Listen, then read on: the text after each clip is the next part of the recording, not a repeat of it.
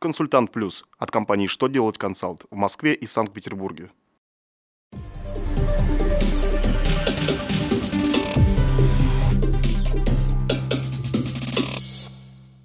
Для вас работает служба информации телеканала «Что делать ТВ». В студии Дмитрий Золотарев. Здравствуйте. В этом выпуске вы узнаете, как должны быть заверены документы, представляемые в налоговые органы, что изменилось в сфере создания объединения работодателей, какими новыми поправками дополнен законопроект о банкротстве физических лиц. Итак, о самом главном и по порядку. Минфин изменил свою позицию по вопросу заверки копий документов, которые надлежит представлять в налоговые органы. В своем очередном письме финансовое ведомство, ссылаясь на судебную практику, разъяснило, что исходя из буквального толкования норм налогового кодекса, налогоплательщики должны заверять копию каждого документа. Соответственно, подача заверенной подшивки будет квалифицироваться как представление копий документов, не заверенных должным образом. Напомним, что не так давно финансовое ведомство не возражало против заверения налогоплательщикам подшивки копий и даже давало рекомендации, как именно это следует делать. Российским работодателям значительно расширили право на объединение.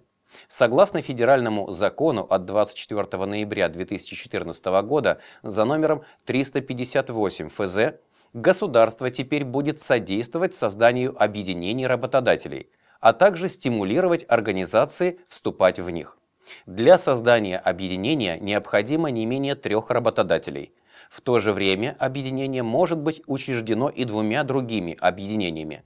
Стоит отметить, что отныне виды помощи, которую работодатель сможет получать от объединения, определяются уставом этого объединения и не ограничиваются кругом вопросов, прямо указанных в Трудовом кодексе.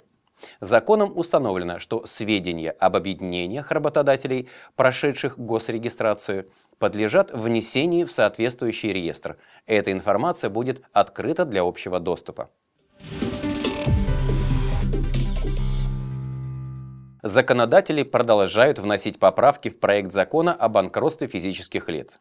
Очередным нововведением стала статья 223.1, согласно которой дело о банкротстве гражданина может быть возбуждено после его смерти – Инициировать производство сможет любой из кредиторов или наследники должника, а если они не определены, то исполнитель завещания или нотариус.